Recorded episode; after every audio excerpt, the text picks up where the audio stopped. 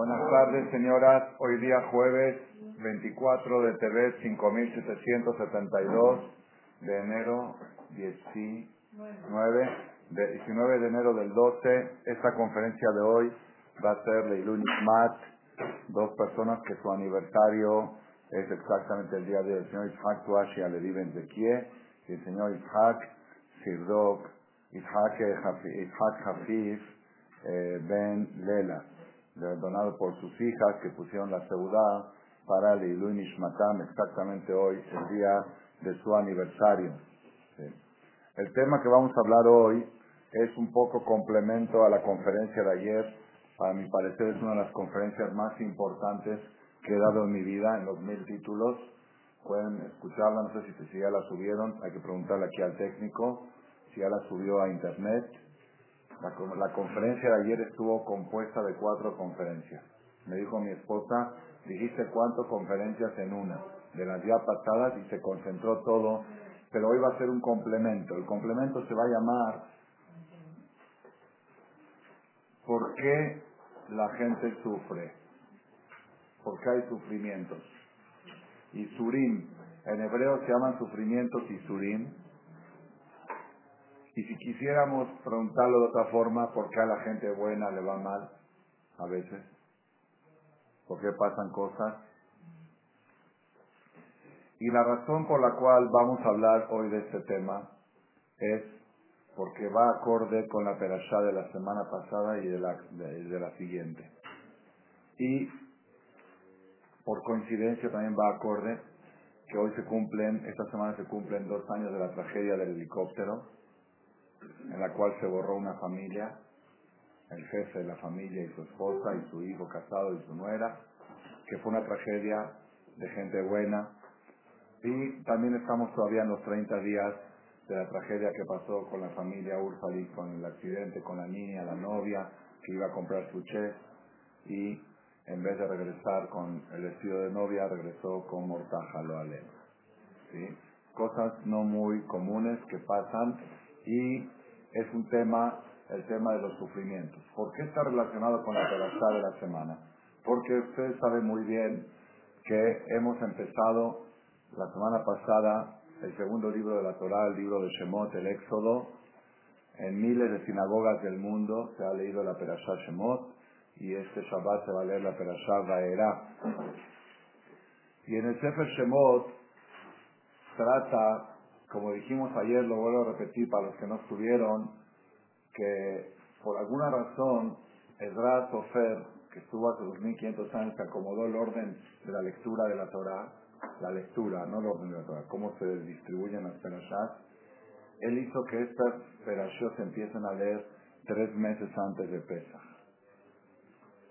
Porque sería más óptimo aparentemente que estas perashot se leyeran cerca de Pesach porque ahorita están hablando de Mitzrayim y todavía faltan tres meses para, para enseñarte que, que, que aunque las alajot de Pesach hay que estudiarlas 30 días antes, pero la filosofía de Yetziat Mitzrayim se necesita 90 días antes. Desde hoy hay que estar preparándose para la noche del Seder. Filosóficamente. Las cosas, los ingredientes de la lechuga, el vino, todo esto 30 días antes. Pero lo que es la filosofía de cómo pasar la noche del Ceder, eso hay que empezar 90 días antes. Eso Ezra Sofer hizo una alusión cuando puso que en todas las sinagogas del mundo, 90 días antes del Ceder, como ya les dije, que de este Shabbat 12 Shabbatot exactos es el Ceder. Mañana en la noche, cuenten 12 semanas, es la noche del Ceder. Y pasa muy rápido, ¿eh? que sepan. Rabotai, ¿qué pasó?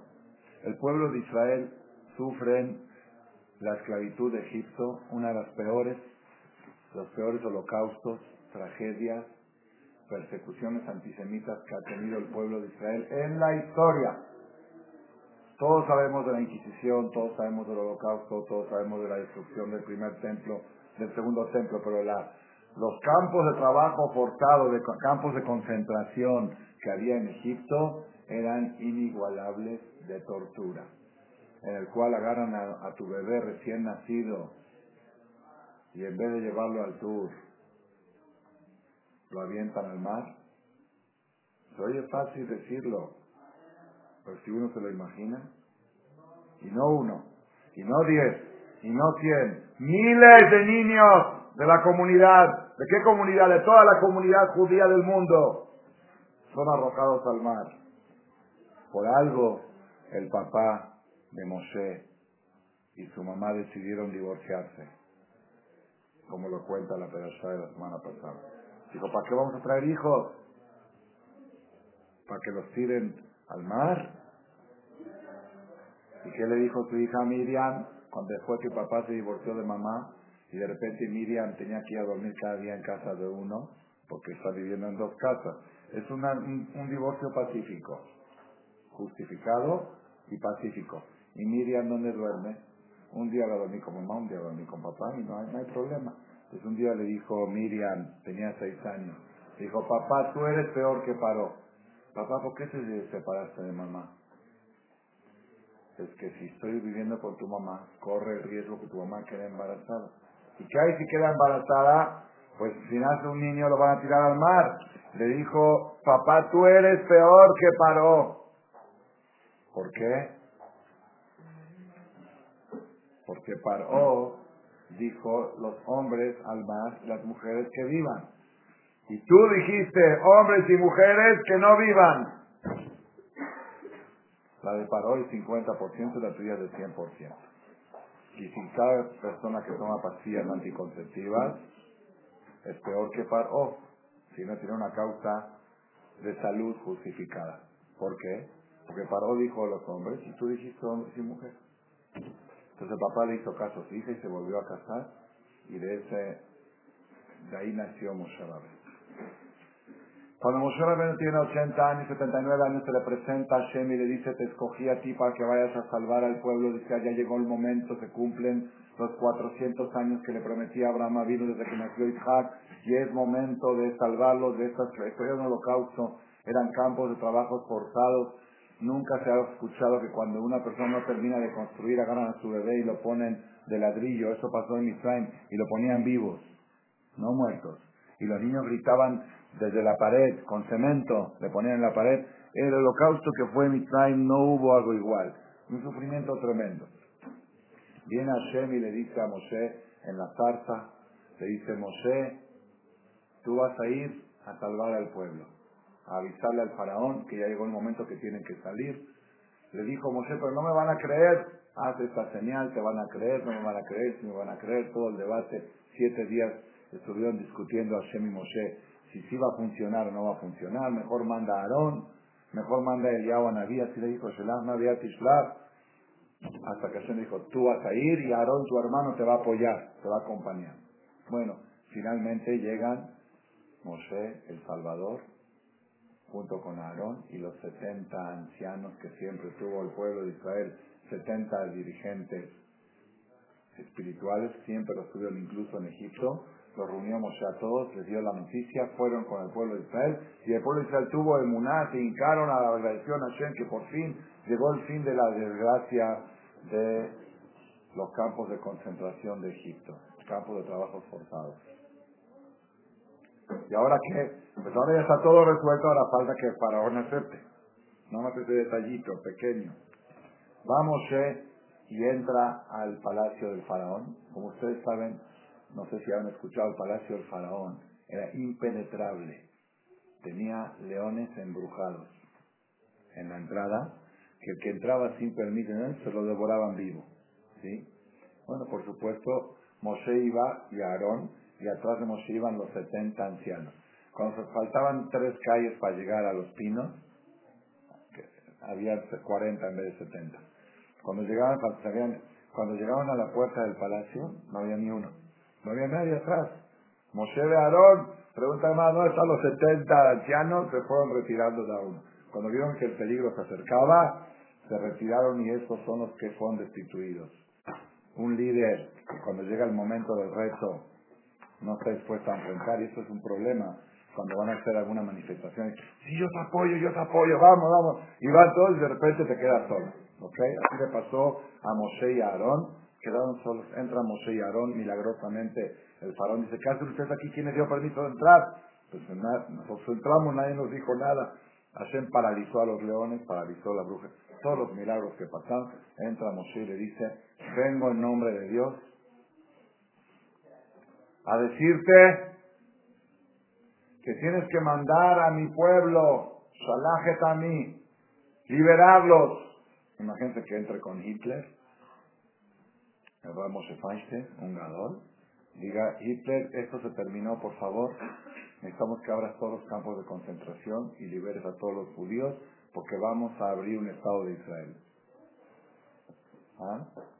¿Qué hizo el faraón? Dijo, ¿de parte de quién vienen? De parte de Hashem, Geo Yudke. Dice, ¿cómo se llama? Geo Yudke. El nombre, ¿cómo se dice? Dice, primera vez que escucho este nombre. Qué raro, ¿quién es ese? Déjame checar, así dice Midrash. Abre sus carpetas de dioses y empieza a ver el dios Tlaloc y el dios del otro y el dios del otro. Dice, ese nombre no me aparece en mi carpeta. Así dijo. Dice, lo a ver. Dice, ese, ese nunca lo conocí. Nunca me ha mandado ningún regalo. Así dice, todos los dioses me mandan regalos. Y ese nunca, así que no, no tengo ningún compromiso con él y no sé de quién me estás hablando. Y se enoja el faraón y dice, Lama Moshe de Aarón, ¿por qué Moshe y Aarón están interviniendo y están frenando la labor de los trabajadores?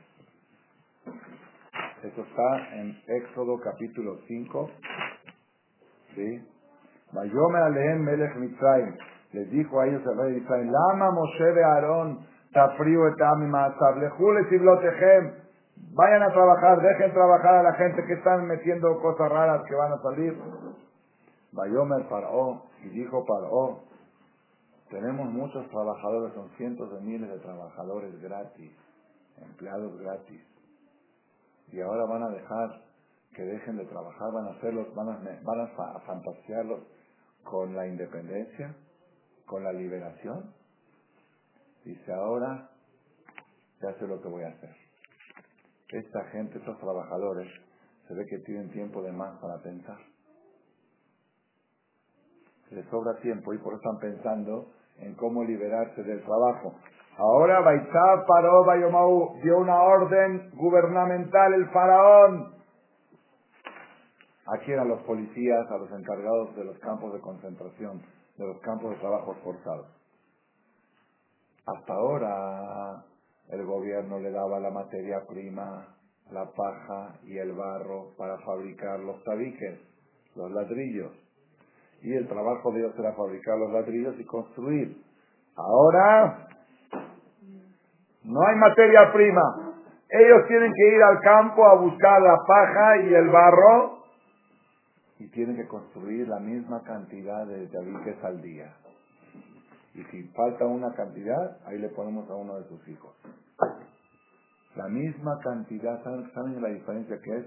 Estabas acostumbrado a que te traía la materia prima para trabajar y ahora te dicen, tienes que ir y buscar la materia prima y aparte cumplir la misma tarea. Una señora que estaba acostumbrada a hacer kipe, por ejemplo, trabajar, un ejemplo más ¿sí? hace 10 horas, hace 100 kilos de kipe. ¿sí?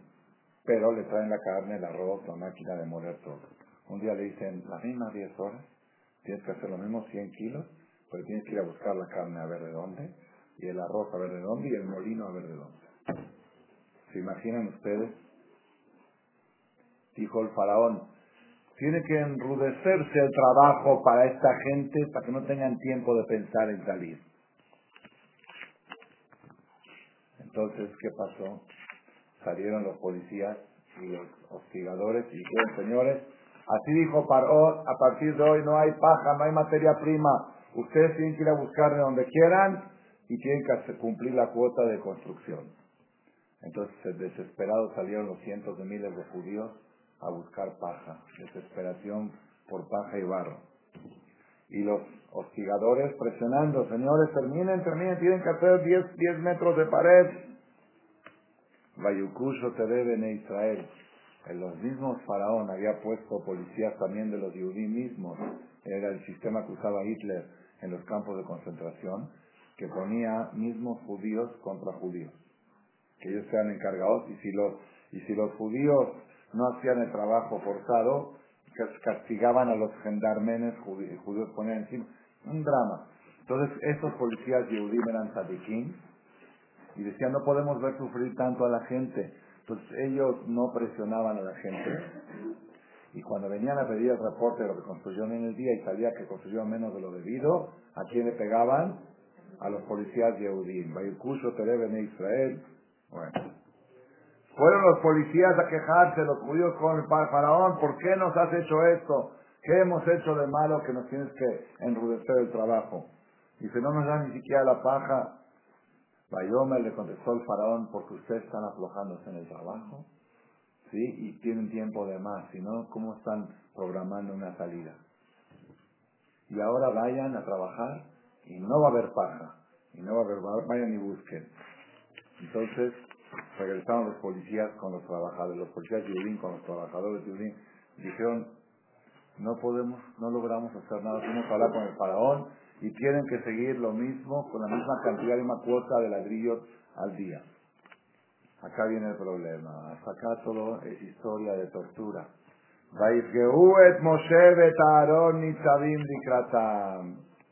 Se encontraron con Moshe y Aarón.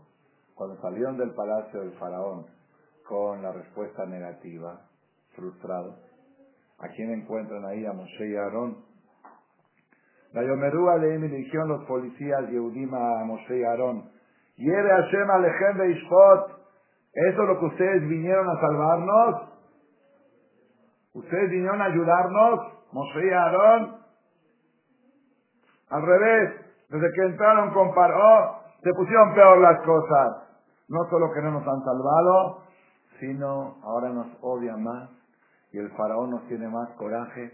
Ya nos habíamos acostumbrado a esta cuota de trabajo, ya estaba, ya era una rutina de vida y ahora se puso peor la cosa. ¿Para qué vinieron?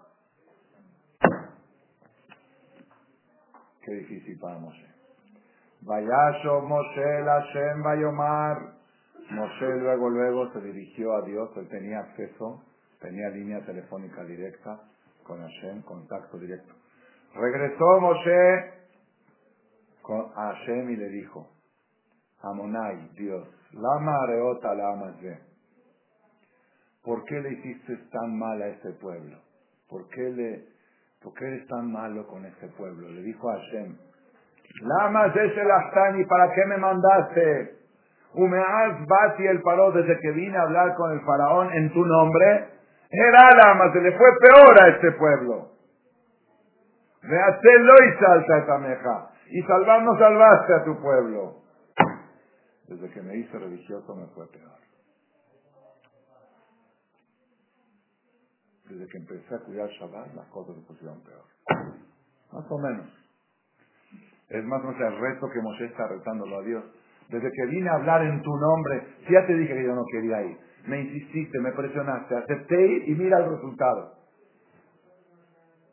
Ayomer Hashem el Moshe, le dijo Hashem a Moshe, Atatire, ahora vas a ver lo que le voy a hacer al faraón. ¿Por qué le dijo ahora vas a ver? Dijo, porque hablaste así, ahora vas a ver la salvación de la salida de Egipto, pero no vas a ver la entrada de Israel. Eso sí no la vas a ver. Ah, la de ahora la vas a ver. La derrota que va a derrotar Israel a Mitzrayim la vas a ver, pero la derrota que van a derrotar los kenanitas para conquistar la tierra de Israel, esa la va a hacer tu alumna, esa no la vas a hacer tú. Porque así no se le habla a Dios. así terminó la perashá pasada. Y la perashá siguiente empieza un reproche de Dios hacia Moshe.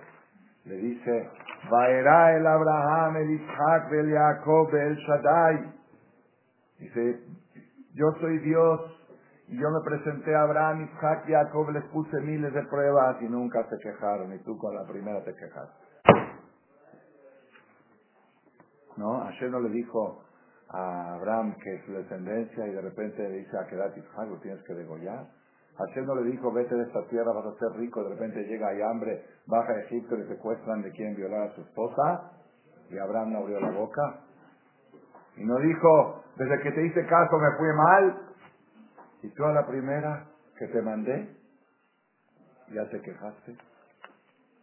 Dijo Dios, lástima de los patriarcas que ya fallecieron. Yo pensé que tú podías ser una continuación de ellos. Hashem reprochó a Moshe duro. ¿Qué enseñanza nos deja esto para todas las generaciones? ¿Cómo puede ser que Moshe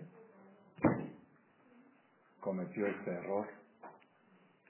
¿Cómo puede ser que Moshe cometió este error? Y la segunda pregunta, que es más fuerte que la primera. ¿Y por qué? Dios dio lugar a ese error. Es decir, ¿por qué? Si Hashem le dijo, ve a salvar al pueblo, entonces ve a salvar al pueblo, ok, entiendo que es un proceso. El proceso va a ir lento, en realidad después de que empezaron las plagas, se fue aligerando el trabajo, y seis meses antes de la salida de Egipto, Batla, de Rosh Hashanah, Batla, Bodana, Boteno, Benizraim. De Rosh Hashanah ya dejaron de, trabajar en los campos forzados. Eso entiendo que sea paulatino, pero no que se recrudezca, no que se ponga peor, no que se ponga más duro, que vengas y le digas a una persona, imagínate que Hashem me diga a mí, a Shaul Males, dile a esta señora que prometa cuidar Shabbat y le va a empezar a ir bien. Voy y le digo, mira, me dijo Hashem, Hashem, me hablé con él, me dijo que cuide en el sueño, ¿eh? que cuide Shabbat y a tu marido le va a ir muy bien el negocio. Dice, ya, a partir de este Shabbat empezamos a cuidar. Al otro día le cae Hacienda al marido. Al otro día le cancelan un pedido de Walmart. Otro día. Y viene la señora y dice, ¿qué usted me dijo? Entonces lo natural es que voy con Dios, oye Dios, ¿por qué me dijiste el sueño que le iba a ir bien? Mejor no me digas nada, déjalo todo como está. ¿Entendieron la pregunta? Si Hashem le está diciendo a Moshe, ve a decirles que les va a ir bien, que los voy a salvar, entiendo que vaya de a poco. Yo entiendo que vaya mejorando el negocio de a poco. Pero no que justo cuando empiece, cuando es que justo se ponga peor la cosa, ¿y qué peor? Durísimo. ¿Entendieron la pregunta? Entonces, la primera pregunta, por cómo, cómo Moshe Rabenu cayó en la trampa, ¿sí? Esta la encontré la semana pasada por primera vez la respuesta. ¿Sí? Moshe no tenía duda de Hashem, pero cayó bajo la presión social. La presión de esa gente que le dijo para qué vinieron, eso los, eso los acorraló a Moshe y a Aarón contra la pared. Y a veces los fajamín se equivocan por la presión de la gente y dicen cosas que no deben de decir. Así lo, lo acabo de leer la semana pasada. Por e, esa gente que fue y presionó a Moshe, ¿para qué vinieron ustedes los rabinos? La empeoraron las cosas. Eso provocó que tuvo una reacción negativa a Moshe y a Aarón. Y provocó que no pudo entrar Moshe a Israel. Y al no entrar Moshe a Israel no construyó el Betamigdash. Y al no construirlo se pudo destruir. Porque si lo hubiera construido Moshe no se hubiera destruido nunca. Entonces, parte de la culpa la tiene la presión social. La gente desesperada que no aguanta la situación. Pero la segunda pregunta todavía no la contesté. ¿Y por qué? ¿Por qué tiene que pasar así? ¿Por qué tiene que ser las cosas a través de lo que Hashem dice? Si Hashem quiere que el trabajo sea más duro, que no diga nada, pero dice, ve a salvarlos, va a salvarlos, les avisa, los emociona, todo se, refuerza la emuná de todo el cabal, y de repente al otro día sale todo peor. ¿Me entendieron la pregunta? Eso lo a estudiar hoy.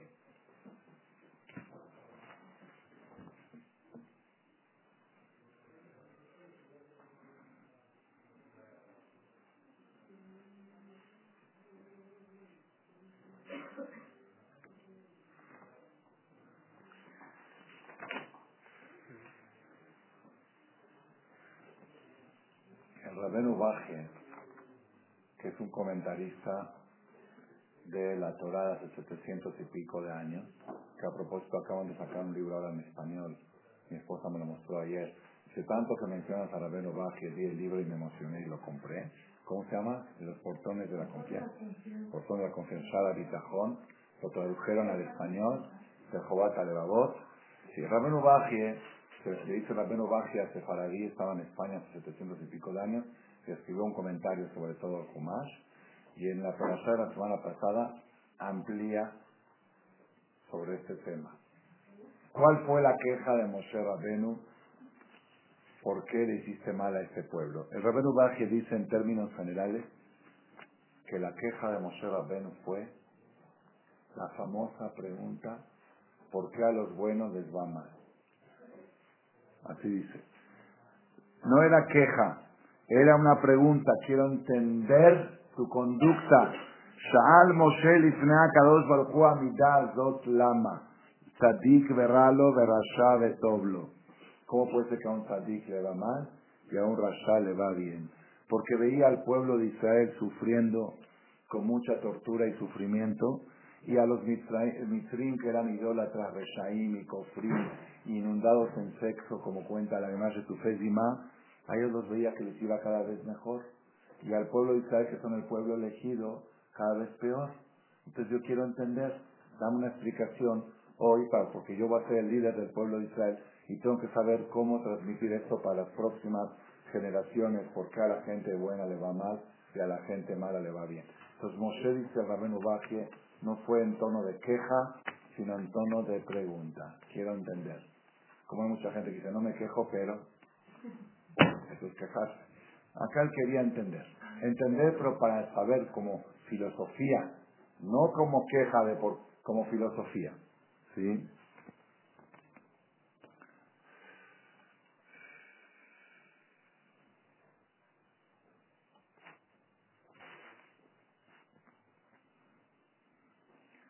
Voy a leer un poquito más acá. Dice, Ulfisha y Surim Baim al Kama Halakim. Y por ser que los sufrimientos cuando vienen, vienen por varias razones, hay varios tipos de causas o de objetivos de las broncas, de los problemas. Hay algunos que vienen para expiar pecados que la persona hizo, para hacer capara, lo que llaman capara, no llegó la Igire, capara. Se rompió un cristal, capara. Pasó esto, capara. Aquí sí, capara. Por alguna falta que cometió, esto viene a expiar. ¿Sí? Hay gente que le vienen los problemas. Que dele jetiblo jarito. No capara, no tiene cuentas por pagar, pero tiene cuentas por cobrar. Y los isurim van a hacer que cobre más de, lo que pensaba. Si los isurim pueden venir también como le están preparando a la persona algo y el precio de ese algo es esto. No porque hizo algo malo, ¿me entiendes? Al revés. Le está preparando algo muy grandioso y eso cuesta. No, no, así lo puede ser en este mundo también. Y eso cuesta, eso cuesta como está escrito, me lo mostró alguien cuando fui a dar pésame en los siete días de la familia Urfali. Está escrito en el Gaón de Vilna que después de que Hashem golpea a una persona, Hashem le tiene preparado algo muy grande, con la condición de que lo recibió con alegría. Sí, así dice. Hashem después que el papá golpea a su hijo un golpe duro, que se espere el hijo de recibir una herencia muy fuerte. Si un, viene algo muy bueno, muy positivo, entonces, esto se llama Leetibeja y es se llama Nisurim Shelaba, sufrimientos de amor. Shekatuba Shea Geber, dichoso el hombre que Hashem lo golpea para darle al final lo que le quiere dar. Le fica, por eso, cuando vio Moshe que desde el día que llegó a hablar con Paró en orden de Hashem se puso peor la cosa, él le preguntó a Hashem, a ver, quiero entender entonces, dime, tú puedes salvarlos, ¿por qué no los salvas? ¿Sí? La madre otra, ¿por qué dejaste que el faraón le ponga más dura la cosa? Yo tengo miedo que siga poniéndose más duro. Vine a dice esta pregunta. Es decir, la pregunta aquí estaba así. Si lo que está sufriendo el pueblo de Israel es caparata estaban sufriendo ya, ¿para qué les pusiste más duro el caparata? Y si lo que estaban sufriendo es para beneficiarlos, entonces ¿por qué recrudeció?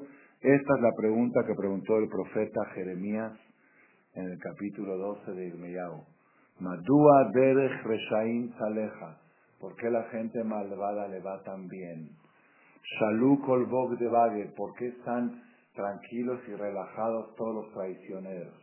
Así preguntó el profeta. ¿Sí? ¿Qué es? ¿Por qué es? Y a Kadosh Baruj le respondió a quién? A Jeremías, no a Moshe, que toda la tranquilidad y la paz y la relajación que tienen los, los malvados en este mundo es para aumentar su castigo en el mundo próximo. Como dice Pasuk, Tená abona la bonam. Y aquí también le contestó a Shem, le contestó a Shem a Moshe. ¿Qué le contestó a Shem a Moshe de su pregunta? ¿Por qué Israel tiene que sufrir más de lo que estaban sufriendo antes? Y Omar le dijo, a Isurim a él, el Israel, estos sufrimientos de Israel, enam el alichpol sahar al seharam, porque no sabes la que les espera a Israel de, fortunio, lo que están por, lo que está por llegar, Kabbalat Torah, recibir la Torah, el Mishkan, conquistar la tierra de Israel. No sabes a lo que va este pueblo y este sufrimiento que están sufriendo están pagando el derecho de piso. Por eso le dijo a Shema Moshe, ahora vas a ver, Atzlahá salvale Paró, el éxito del faraón ahora es para poder hundirlo más fuerte en el mar rojo. Ya le preparé las diez plagas. ¿Sí? ¿Por qué? Y por eso yo hice que el faraón duplique la esclavitud ahora, para justificar el castigo que le voy a dar. Para justificar las diez plagas, que vean qué tan cruel era este rey, por qué merecía sufrir tanto. Y esto de parte del faraón y de parte de Israel que ulakbir uladir sajarle Israel y para acrecentar las acciones del pueblo de Israel, las cuentas por cobrar, cuando, con cómo se acrecentan, miren qué secreto impresionante, todo marcado con rojo el año pasado. Cuando, cuando se va a acrecentar las acciones, que Sheem Ondim Beotam Isurim, cuando Israel se mantiene fuerte en esos sufrimientos, de Soblim Otam Be'aba, y los reciben con amor. Dice acá el Rabenu Baji, escuchen por qué estoy leyéndolo de adentro y por qué es tan importante esta conferencia. Es complemento de la de ayer y les pido por favor la que pueda que escuche la de ayer fue de casi 90 minutos la conferencia de ayer que abarca cinco temas en uno, explicando todo lo de los sufrimientos. Pero esta parte no la pude decir porque ya no me dio tiempo. El Rabenu Baji a lo largo del libro de Bereshit insiste todo el tiempo que todo lo que pasó en Mitzrayim representa al galut que estamos nosotros ahora. El pueblo de Israel tuvo dos galuts. Un galut cuando Jacob bajó a Harán a buscar novia, que estuvo 21 años con la bronca del suegro. Eso representa al galut Babel, la destrucción del primer templo. Y el segundo cuando Jacob vuelve a bajar a Egipto con toda su familia, cuando le dijeron que Yosef estaba vivo. Eso representa el segundo galut. Y la salida de Egipto representa al Mashiach final del pueblo de Israel. Que sepamos, que sepamos que Eliyahu Naví va a venir junto con Moshe Rabeno. Aquí está escrito claramente. Eliyahu viene con Moshe Rabeno. Hay pesukim claros que dicen que Eliyahu viene con Moshe Rabeno. Porque Moshe fue el primer redentor y él va a ser el último redentor. Nada más que Moshe exige que él quiere un pueblo culto. Si yo entregué un pueblo sabio que salía en toda la Torah, porque así se lo entregó a Yeshua, si yo quiero un pueblo que sabe en Torah. A mí que no me entreguen un pueblo de ignorantes que ni saben hebreo. Yo entregué un pueblo sabio. Y a mí me entregan un pueblo igual. Si el pueblo sabio, yo lo subo a esto. Entonces dice Rabenu Baje que hay que estudiar el proceso de la salida de Egipto para entender cómo va a ser el proceso de nuestro Mashiach, que ya está muy, muy, muy en la puerta. Dice Rabenu Baje, voy a leer. ¿Verdad? Y tienes que saber que Galut de Arishon, que este Galut de Egipto, Remes hace alusión, Leiñané Galutenus de Ajarón, a esta diáspora última del pueblo Israel, último, ya no vamos a volver a tener Galut. Última, ya salimos de Babel a España, de España Alemania, de Alemania América, ya no hay más a dónde ir. Todos los países del mundo, todos los continentes que teníamos que recorrer para probar si nos acomodábamos en alguno de ellos, ya se terminó. Ya no hay a dónde más ir, hay a dónde ir. Si nos llegan a expulsar de América, hay que ir a la luna. Porque Alemania no queremos, España menos. Irak, Irán, donde se va a ver, no hay lo que hablar. ¿A dónde vamos? Al espacio. Que no hay dónde. Ya hicimos el tikkun según la Kabbalah, ya rescatamos todas las chispas de Kedushá que estaban desparramadas por todas las partes. de cabeza, ni dajeno, narva, canfota, ares, cabe shofar, cabeza, ni dajeno, ya recogimos todas las chispas, ya no nos queda nada más que hacer, más que volver a casa. Y por última vez, definitivo, hasta final del año 7000, del 6000 al 7000, cuando desaparezca la materia. Mil años de Mashiach. Dice acá, este galut que estamos nosotros de Shibut, de Surim, con esclavitud y sufrimientos bajo tutela de Edom. Edom es Roma, Inquisición, España, Alemania, todos esos galut Edom. Veanu metapim lishuat Hashem itbarach. Y nosotros estamos esperando todos los días la salvación de Boreolam. Mantinim, Bejosrim, Mantinim, esperamos y volvemos a esperar.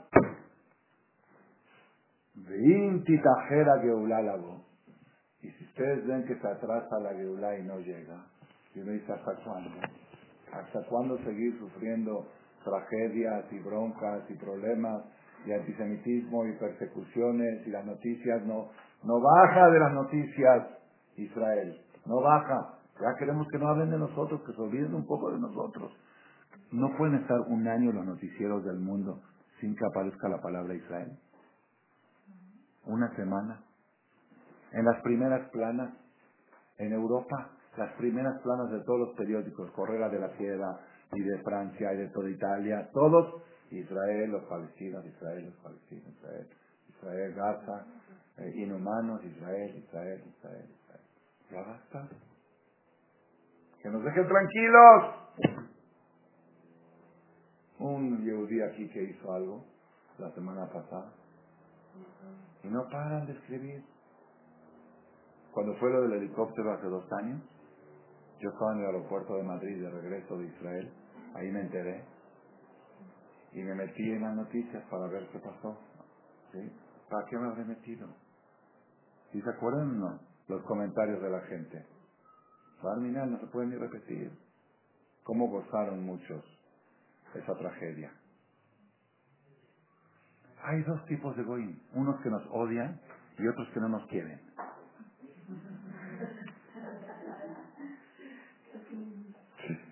¿Qué, qué quiere? Así me dijo una persona.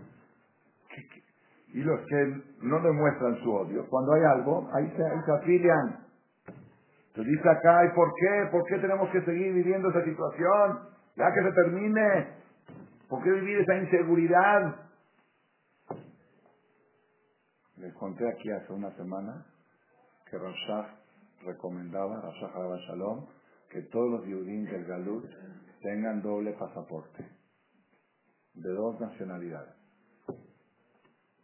Porque demostró la historia que los que tenían doble nacionalidad tuvieron más posibilidad de escaparse que los que tenían una sola. Así que a buscar si tu abuela era no sé qué de algún país, busca a ver si puedes tener ese pasaporte de ese país. Porque si algún día hay un problema, sales con aquel, con el otro pasaporte. ¿Por qué tenemos que vivir así en el Galut? ¿Por qué? Dice acá, Veitajera Geulá, si se atrasa la Geulá, Hakolo Siflan todo cuanto más se atrasa y más duros vienen los problemas, es para avisarte qué es lo bueno que nos espera. Cuanto más grande es lo que te espera, más duro tiene que ser lo que te cuesta. y aparte, para aumentar el castigo de los que de veras van a merecer ser juzgados. Cuando venga el Mashiach y Hashem juzgue a nuestros enemigos de mal, como juzgó al faraón, que la gente sepa por qué los están juzgando Por ese tipo de persecuciones. ¿Sí? Ahora, acá viene lo fuerte, que no sé si les va a gustar mucho, pero lo tenemos que escuchar y saber. Uxem Shematino, y así como en la esclavitud de Egipto encontramos שנדחקה להם השעה לישראל במצרים מאת בוא הגואל הראשון לפני פרעה, que desde el momento que ya les habían anunciado la llegada de la salvación, Moshe les anunció, se puso peor la cosa que antes, y se hizo más grande el antisemitismo en Egipto, también en nuestra última Geulá, cuando va a venir el Mashiach, el Goel, si Torera Akun se va a despertar el antisemitismo de los Goim hacia Israel mucho más que en toda la historia. De Yosifus y Budas y Budam. Y van a tratar de hostigarnos más que toda la historia, más que los dos mil años de Galut. Veía Goel y le no, ¿cómo no, no dijeron que ya estaba el Mashiach? No dijeron que... Y, y el Mashiach se va a revelar y luego se va a ocultar y luego se va a volver a revelar otra vez que dele para hacer equivocar a los goín como que los judíos ya no tienen chance y para endurecer el corazón de ellos igual como pasó en la Geulá de Mitzrayim que Moshe Rabbeinu se presentó y después se escondió sí Domedo Dilitzvi todo esto va a pasar. Haré ¿por qué? Geulá zo atidal liot que dimeon Geulat Mitzrayim. Porque el Mashiach último va a ser similar al Mashiach de Mitzrayim de Kasher Iskareva, que si conoce muy cerca el final de la historia, Barminan en Atzarot Rabot Umidhaskot, va a haber tragedias y desgracias muy fuertes. De Husimana Ishual Israel. Y esta es la señal que está muy pronto. De Genam Rube Midrash. Y así dice el Midrash. Y en Raíta Dor, si ves una generación, Shetzarot Baot Alab Hanahar, que los problemas vienen como coladera uno atrás del otro, Hakelo, estate al pendiente en cualquier momento de que venga el Mashiach. Ubale Sion Goe, Ulshaba Shesha de Esto es, Rabotai, lo que tenemos que saber cuando estamos leyendo la Perashah Shemot, era.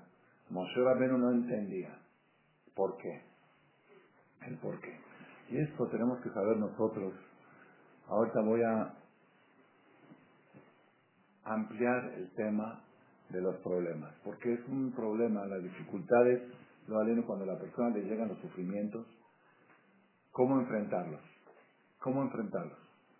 Ayer trajimos el nombre del Hasidi Aves, que lo escuché del papá de la niña, Jajam Abraham Ursali, en el evento que hubo en Maguen David el domingo antepasado que trajo un Hasidiades que dice que en la época premesiánica, al borde de la llegada del Mashiach, hay ángeles acusadores en el Shamaim que están reteniendo, que dicen todavía no, porque esto y porque el otro y porque el otro.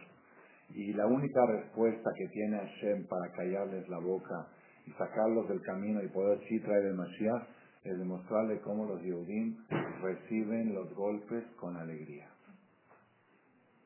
Cada vez que una persona tiene un golpecito, que la higiene no vino, que el refri se descompuso, que se ponchó el llanta, que justo te paró el poli por el engomado, y que esto, y que...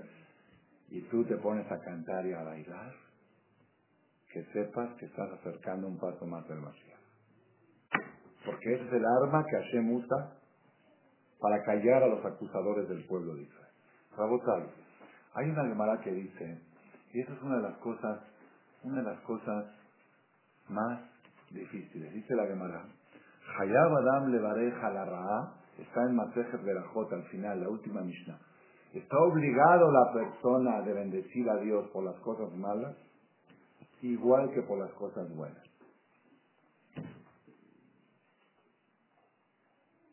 Pregunta la Gemara, ¿igual? ¿No es cierto? Cuando pasa una cosa buena se dice Shehiano de Kiemano de las semanas o a Ametir. Cuando pasa una desgracia Barminan se dice Dayana Emet. Baruch Atah Dayana Emet. Incluso una persona que se incendió el negocio tiene que decir Baruch Dayana Emet. O que tuvo una pérdida grande de dinero. Es decir, Dayana Emet no es nada más por muerte. Cualquier pérdida importante para la persona es una noticia mala. Por noticias malas se dice Baruch Dayana Emet, que por noticias buenas se dice Shehiano de Kemano Veían las manos de Metiv. Entonces, ¿cómo estás diciendo que la persona tiene que bendecir a Dios por lo malo igual que por lo bueno. No es igual, es diferente. Contesta la Gemara, el texto es diferente. El texto es diferente. Uno es Dayana Emet y otro es Shechiano. Pero la alegría tiene que ser la misma. ¿Cómo pues? Mi maestro Rabbi de Ben David, cuando nos dio esta clase, dijo, de todas las leyes del Shuhar Aruhai, como no sé, el código de leyes tiene 3.000, 4.000 alajot, nada se me hace difícil, nada. Cuidar Shabbat no se me hace difícil, hacer Adus no se me hace difícil, hacer la Sukkah tampoco, todo es padre. Y todo se, se acostumbra uno y hace las cosas como debe de ser. La única alajá para mí difícil de cumplir y casi imposible es esa. Que una persona diga Dayana Emet con la misma alegría que dice Shahiano, Bekiemano, Bekiano, las semanas de, y dice Hayab, es una obligación. Ay, ¿cómo puede ser? Pregunta aquí si alguien lo ha logrado. Es buena pregunta. Yo les voy a contar. Aquí teníamos, en México, todos conocieron o escucharon del abuelito de Mishan, el abuelito de mi esposa, el papá de todos los Michan.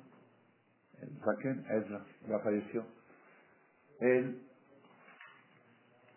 su esposa, la abuelita Latife, se enfermó con una enfermedad grave, cáncer, lo aleno, y lo aleno, ya no, si era cosa de tratamientos, pues ya no, incluso en esos tiempos estaba más atrasada la medicina, estaban hace 40 años, 35 años. El hijo mayor se llamaba Jacob Mishan, el hijo mayor de todos los Mishan. Él la llevó a Houston para hacerle los tratamientos. Y cuando estuvo allá dijo, ya que estoy, que lo cheque. Lo checaron y le encontraron a él también.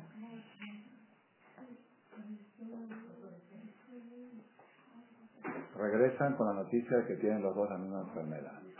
Papá, mamá e hijo mayor, el primogénito. Pues de modo las cosas fueron deteriorando. Dos semanas antes de Pesach, fallece primero el hijo. Se sientan en el suelo todos los hermanos. Tía hermanos, tía Ruth, tía Judy, tía Estrella, Elías, Model. Se levantan de los siete días y fallece la mamá. Catorce días seguidos. Cuando le, le contaron al abuelito de Ezra la segunda noticia, que falleció su esposa, dicen que agarró un cristal de la casa y lo rompió, así cuentan, y empezó a decir Odula Donai Kitov Kilo Olam y se puso a bailar. Odula Donai Kitov Kilo Olam. Eso porque usted preguntó si hay alguna persona que lo ha hecho. Esto aquí en México Quiere decir que son cosas alcanzables. Son muy elevadas y son alcanzables. Pero Rabotai, la pregunta es cómo. ¿Cómo puede una persona tener esa fuerza y ese valor? ¿Cómo? Escuchando conferencias. Porque le voy a decir por qué. Porque cuando a una persona le llega el golpe, no se le puede hablar así. Ni tampoco le puede decir por tus pecados. no, no puedes hablar nada. Tienes que decir, estos son cosas que no entendemos, algún día vamos a entender, y nada más, no se puede hablar. Entonces, cuando, y si les hablas antes, dice, me estás espaltando. Entonces, ¿cuándo le vas a hablar? Ese es el problema que hay, que tenemos los rabinos. En el momento que pasa la cosa, no puedes hablar. Y antes que pase, mejor hablar cosas más bonitas. No. Cuando la situación está bien, es el momento de educarte. ¿Cómo debe actuar uno cuando llegan problemas? Lo dije en la mesa de Shabbat el viernes en la noche hice el comentario con uno de mis invitados que tenía, de que yo tengo muy bien educado a mis hijos, Baruch Hashem, todos en el camino, todo bien, pero yo no estoy seguro que los estoy educando a pasar pruebas. Porque cuando vino hace 60 años el holocausto, los que venían bien vacunados, los niños que venían bien vacunados, pasaron la prueba. Los que no, hicieron cafru, se fueron del otro lado. ¿Cómo puedo saber yo? A un papá le exigen educar a sus hijos en la situación normal, que es la que estamos, Baruch Hashem, relativamente. Y también tienes que buscar la fórmula de enseñarles de alguna manera que pueden venir cosas duras en la vida y cómo se deben de enfrentar. ¿Y eso cuándo se lo vas a enseñar? ¿Cuando le vengan? Cuando vengan ya no es momento. ¿Entendieron el punto? ¿Cuándo hay que estudiarlas? Cuando se estudian las de Mitraim. Ahora que estamos estudiando, como por eso pusieron estas pedagogías. Para aprender y a tomar. Rabotai. Hay una Gemara que dice está espectacular, esto vale la pena, de veras. Yo pienso que las señoras que están escuchando esta conferencia y luego las que la van a escuchar por internet van a hacer un cambio de 180 grados en su vida. ¿En qué? En el nivel de felicidad, en el nivel de simja. Porque todos queremos tener una vida alegre y lo que no lo tenemos es por las bronquitas que tenemos por acá y por allá. Como dijimos una vez, disfrutamos poco lo mucho que tenemos y sufrimos mucho lo poco que nos falta. ¿Lo repito? Ya lo, van a, lo van a registrar. Disfrutamos poco lo mucho que tenemos y sufrimos mucho lo poco que nos falta. Y yo eso lo había escrito en un lado, pero yo agregué, porque sufrimos mucho lo poco que nos falta, no nos deja disfrutar mucho de lo mucho que tenemos. Entonces, esta, esta es la terapia. Escuchar las clases antes de que vengan los problemas. Y estar vacunada. Saber que estamos en la época del Mashiach. Y en la época del Mashiach va a venir un tiempo como en Mitzrayim que las cosas se van a poner peor al borde, al borde de que llegue el Mashiach. Uno va a decir, ¿y esto es tanto lo que estábamos esperando? Y ahí es donde uno tiene que estar fuerte y saber qué, el qué y el por qué. Rabotai. Rabotai.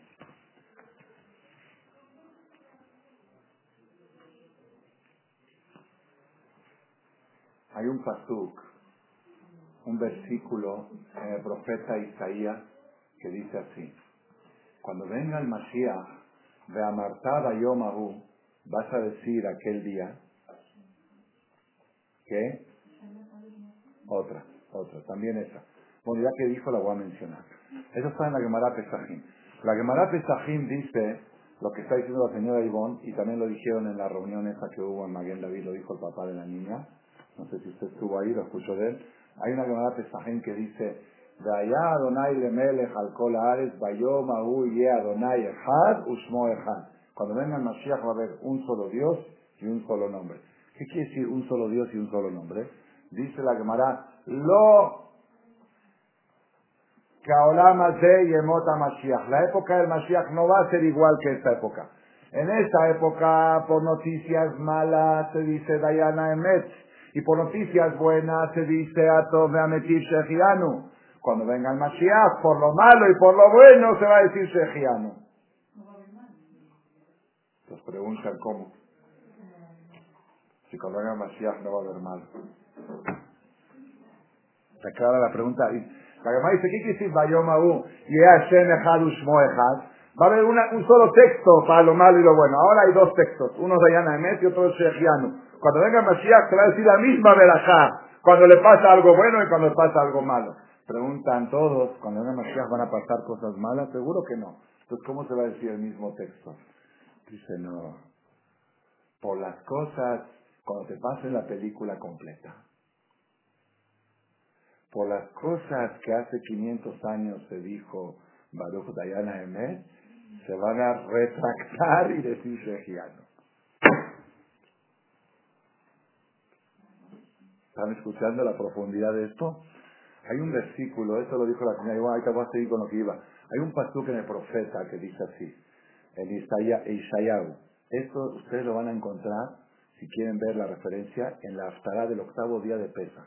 Ahí está. Habla de la época del Mashiach, cuando ya viene el Mashiach. Se te amartaba yo, Mahu, y vas a decir aquel día, o dejado Nike Anaftabi, te agradezco Dios que te enojaste conmigo. Así dice. Una de las cosas raras, insólitas, que van a suceder cuando venga el Mashiach, que la gente va a decirle a Hashem, gracias por haberme golpeado. Te agradezco, Dios, que te enojaste conmigo. Pregúntale, hermana, ¿cómo te agradezco, Dios, que te enojaste conmigo? No, no, no. No cuadra, no cuadra. Dice, sí, el Midrash trae dos ejemplos reales que pasaron en aquella época. Dice, Maase sucedió con un grupo de amigos que tenían programado un viaje de negocios muy importante en barco que se usaba en ese tiempo. Iban a África a comprar diamantes y traían y se hacían millonarios. Hoy lo podemos trasladar el ejemplo, amigos que iban a irse a un crucero, no el de, no el de Italia. Sí. La dueña es judía del crucero de Italia. El crucero que se hundió en Italia, la dueña es Shelly Allison, la dueña de la de Banca Poalín. Perdió 3 mil millones de dólares con ese con ese accidente. Eso es, bueno, eso es lo de menos. ¿Ah? A la gente. Sí, y aparte perdió el barco, y aparte eso, y aparte, y aparte no va a faltar quien diga judíos. Okay. Edison, Addison es la dueña. Rabotai, un grupo, así dicen Midrash, un grupo de amigos decidieron que van a ir en barco a África a hacer negocios, a comprar diamantes, traían oro de África y se hacían millonarios. Y lo programaron muy bien, en tal fecha, todo muy bien. Consiguieron dinero para poder ir a llevar a África, para poder comprar, se iban a ser muy ricos. Cuando llegó el momento de subir al barco, todos subieron al barco, en la rampa uno de ellos tropezó y se cayó. Se cae, viene a Salá, lo revisan, dice una fractura grave que necesita cirugía. Pero antes de la cirugía tiene que estar 60 días con el pie levantado así, para que se estiren los huesos, y le van a poner un clavo, y le van a poner esto y le van a poner lo. Y esta persona dice, pero ¿cómo me voy a perder el viaje? Me voy, me voy, me voy, póngame una tabla. Dice, si se va, regresa en cajón. Corre el peligro de regresar en cajón. ¿Cómo? Hospital. Los llevan al hospital y el barco ni modo no los va a esperar. El barco, dile que se está grabando. Seguro, 100%. El barco no, los va, no lo va a esperar porque tienen que seguir su, su curso y esta persona, sus amigos se fueron todos y él con el pie levantado en el hospital. Y todo el tiempo venían a visitarlo de Jolín y él despotricando porque a los buenos les va mal. Yo soy el más feliz del grupo. Yo soy el de Tefinín de todos los días. Yo soy el que doy de acá. Yo doy mi macer al día. ¿Por qué a los buenos y por qué a los buenos y por qué estas son las injusticias? Mis amigos estarán ahora haciendo negocios, están haciendo millonarios, estarán parrandeando, tomándose sus cervezas ahí en el, en el barco y yo acá sufriendo con el cielo. No es justo, no es justo. Así, gritando y pataleando. Pasan dos semanas, no había celulares en y llegan las noticias, el barco naufragó y hay cero sobrevivientes. Cuando llegó el periódico, se lo trajeron a él. Gracias Dios por haberme roto la pierna. Ayer me estaba quejando porque se me rompió la pierna, porque me caí. Gracias Hashem por esa caída.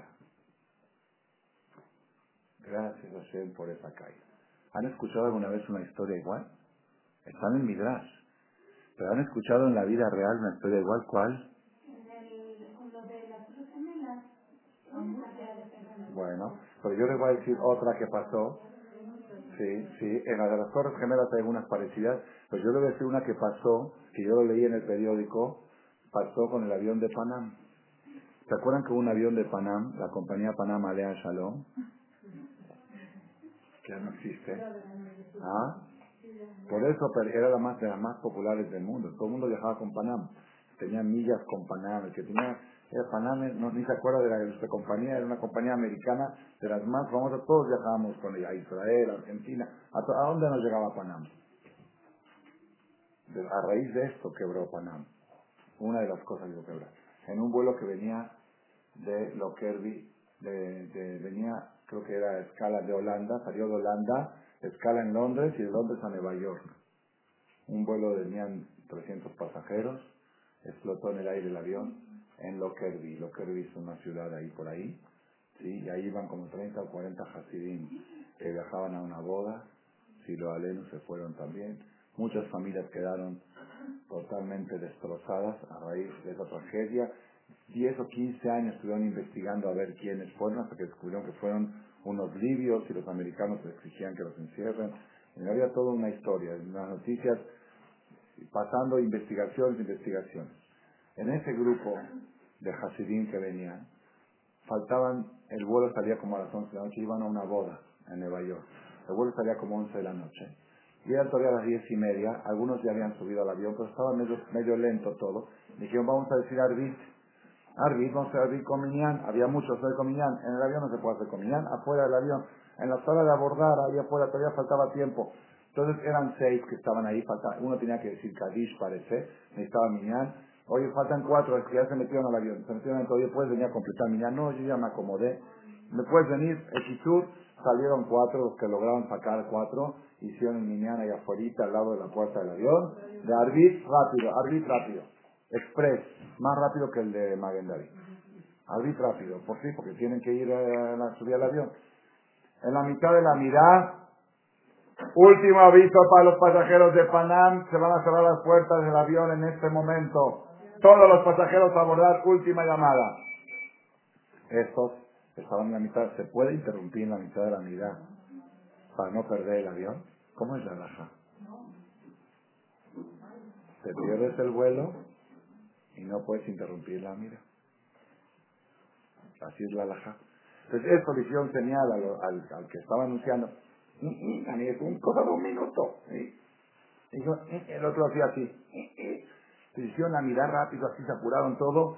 Hicieron cadistis cabal rápido y todos disparados. Cuando van a llegar, la puerta está cerrada. Así golpeaban. No es posible. Dice, aquí no se espera nadie menos a judíos. ¿Qué se creen? El, el avión tiene su horario. Y si dice media hora antes que subiera el avión, es media hora antes. Pero está todavía en la puerta. Cerrado el vuelo.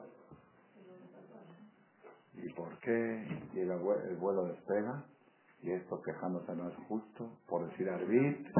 Por, el, por salir a completar mi ñan, yo ya estaba sentado en el avión. Por salir a completar mi ñan, ¿por qué me tiene que pasar esto? Y me voy a perder la boda. Que todos mis amigos están yendo a la boda y yo me la voy a perder. Finalmente se tomaron un vuelo de 3, 4 horas más tarde y llegaron tarde a la boda.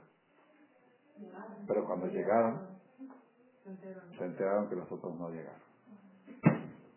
Entonces lo que, lo que antes estabas quejando, ¿por qué me cerraron la puerta del avión?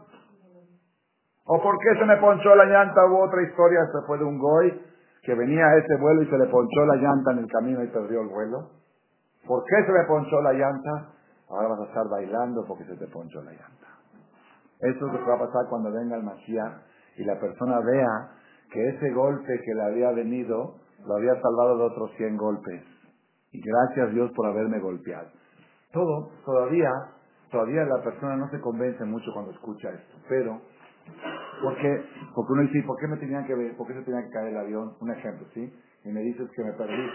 Pero hay una, otro ejemplo que trae el Midrash también. El Midrash lo trae. Dice, Maase sucedió una vez con el hijo del rey el hijo del rey de una ciudad se emborrachó con sus amigos en la discoteca, en el antro, y salió borracho, pero muy borracho, y empezó a romper vitrinas, aparadores de joyerías del centro joyero de la ciudad. Y rompió aparadores por acá, y cuando hay aparadores rotos, entraron ladrones, se robaron toda la mercancía, como ahora no sé si ustedes saben, que la mafia, la mafia, están haciendo organizando sabotear el barco este hundido. Porque calculan que hay como 3 mil millones de dólares en, en, patrimonio de la gente. La gente se salvó sin nada. Dejaron ahí carteras, dejaron bolsas, todo. Entonces están metiendo, la mafia está organizando una forma para saquear, para saquear ese barco. Y aquí como en la noche se rompieron los cristales de las joyerías de la ciudad y de las tiendas, entraron los la mafia se apoderó de todo y se vaciaron todas las tiendas. Al otro día cuando vienen los dueños, ¿qué pasó con mi tienda? El hijo del rey en la noche rompió los cristales y robaron. Guau, caso perdido. No hay compañía de seguro para reclamar porque es catástrofe nacional. Cuando es catástrofe nacional el seguro no cubre. Bueno, haz una demanda. ¿A quién va a demandar? ¿Al hijo del rey? Demanda al hijo del rey, es caso perdido. La gente estaba llorando. ¡Wow! Me rompieron mi aparador.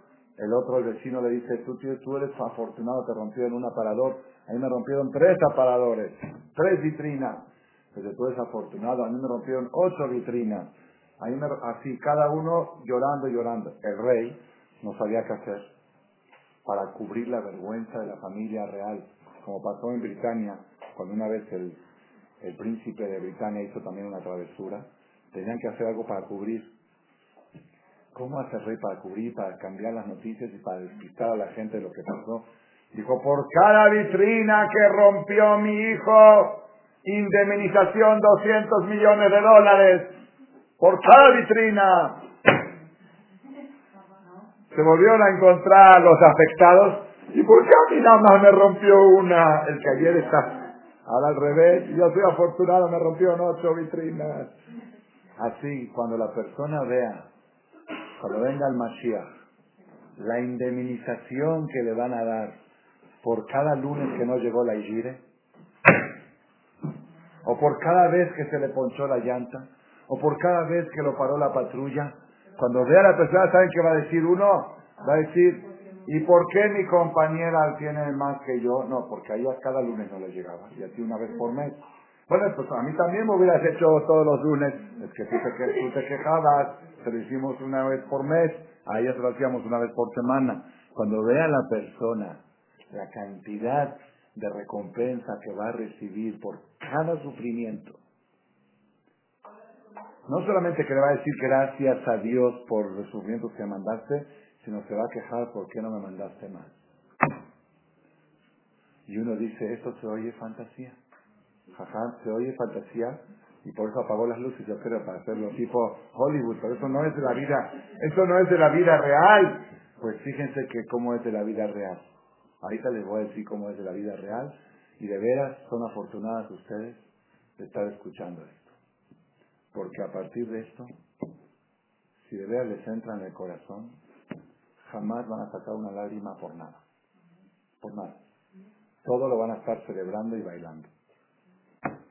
Una señora, esto me lo contó un alumno mío que estuvo presente en Los Ángeles, estaba en McDonald's. ¿Sabes? Pero estaba comiendo, una ensalada. Entró una señora, se ve que una señora pobre, que todo lo que tenía su capital, la casa era del gobierno, los muebles prestados. Todo lo que tenía eran 5 dólares en la bolsa, el oro que tenía, y quiso tomar un café. Entró a McDonald's a tomar un café, le sirven el café, lo prueba se le quema la lengua, pero se le quema, ¡ay! ¡ay! ¡Maldito café! Sale gritando que la lengua quemada, la lengua quemada, necesitó a la gente dice, pobre mujer, jadita mujer, encima que es pobre, encima que no tiene nada. Quería disfrutar de un cafecito, dicen que a los pobres los persigue la pobreza, la, el infortunio. Desesperada. Una amiga dijo, ¿qué te pasó? Es que se me quemó la... ¡Demanda! Dice, ¿cómo demanda? No tengo ni dinero para llegar a mi casa, ¿qué demanda? Dice, aquí en, Estados Unidos los abogados cobran si ganan porque saben que lo ganan. Lo cobran cuando ganan. Levantó una demanda, dos millones de dólares recibió en efectivo. Se compró casa, abrió un negocio, guardó dinero en el banco. Cuando las amigas se enteraron, dijeron, ¿y por qué no se me quemó a mí? Ah, es que habían checado que el termostato del de la cafetera de McDonald's estaba fallado y estaba más alto de lo que los normales, 29 grados, estaba en 40 grados el, termostato y les demandaron a McDonald's, por supuesto el seguro lo pagó, McDonald's tiene seguro para esas demandas, 2 millones de dólares.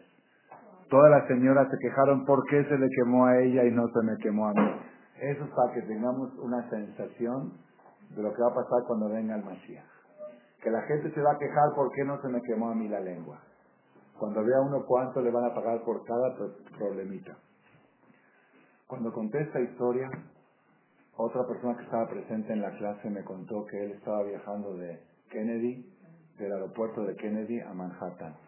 Y en el camino, con un taxi, el taxista manejando, ven el techo de una galería, de un, de, un, de un negocio, se cayó encima de un taxi, estaba caído encima de un taxi, y abolló todo el taxi, lo rompió todo. El taxista que estaba manejando estaba golpeando el volante, oh no, oh no, oh no, así desesperado. El pasajero este le pregunta, le dice, ¿qué era su familiar, el taxista o qué? ¿Por qué está gritando? ¿Qué pasa? Dice, no, no. Dice, ese amigo con la, con la indemnización que va a recibir se retira de trabajar de por vida. ¿Por qué no se le cayó a mi taxi? ¿Por qué no se cayó a la galería encima de mi taxi?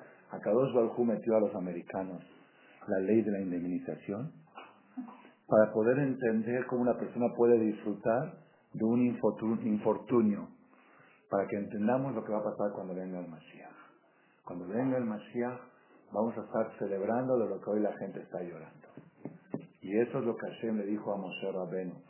Esto que se hizo el sufrimiento último de Yetziat Mitzrayim, ¿saben por qué fue? Porque ellos tenían que estar ahí 30, 40 años más todavía. Que ellos se concentró los 40 años en un año o en seis meses de sufrimiento para que ya puedan salir dentro de seis meses de Mitzrayim. Rabotay, con ese mensaje nosotros estamos pero con una condición. Y eso quería yo recalcar y resaltar. Ayer lo hablamos con amplitud. Así como las mitzvot tienen un peso en la balanza, las mitzvot, y los pecados pesan en la otra balanza, los sufrimientos, los problemas también pesan. Los ponen en la balanza de las mitzvot. Cada problemita que tuvo la persona entra en la balanza de las mitzvot. Pero acá viene un secreto. Así como las mitzvot cuando se hacen con alegría pesan mil veces más que una mitzvah que se hace de mala gana, también un sufrimiento que se recibe con alegría pesa mil veces más que una bronca que la persona se queja. De todos modos pesa, algo pesa. Como una mitzvah, que la mitzvah vale, pero vale mil veces menos. Tú puedes hacer que tus mitzvot valgan mil veces más y que tus problemitas que tienes valgan mil veces más. ¿Cómo?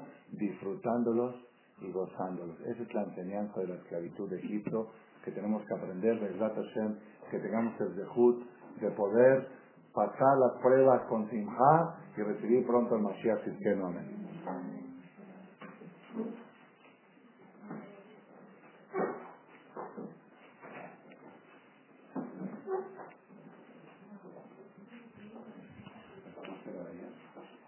¿Mande? Ayer ya se subió. No, todavía no, jaja. No, ya llegué, llegué Ah, tardísimo.